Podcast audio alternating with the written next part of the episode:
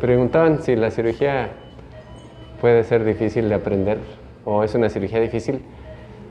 Más bien es como la, la sensibilidad de saber hasta dónde cortar y la experiencia de saber hasta dónde cortar y cortar rápido. Porque esta cirugía, en particular con esta energía, solamente te puedes tardar una hora. Si te tardas más, eh, pues puede resultar contraproducente para el paciente. El tejido se ve como espumita. El tejido que se corta, no, encuentro otra mejor explicación que esa.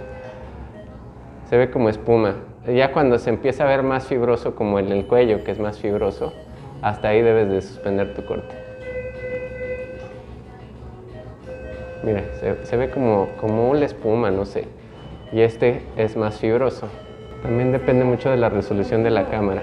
Los principales síntomas que se presentan en el crecimiento de la próstata son los síntomas de vaciamiento miccional.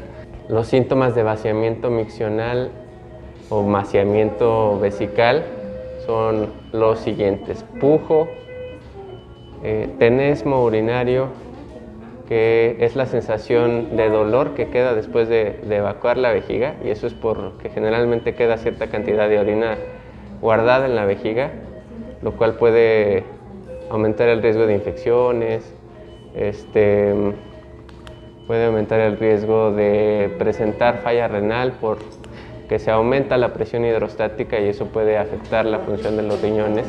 Generalmente se va a presentar nicturia, que es un síntoma bastante común, que es pararse a orinar en la noche. Si te paras a orinar más de tres veces en la noche, eso ya no es tan normal. Obviamente hay que ver el contexto del paciente, porque puede ser un paciente diabético que apenas acaba de iniciar su tratamiento eh, para la diabetes y bueno, ahí sí se puede considerar que puede ser normal este número de veces, ¿no?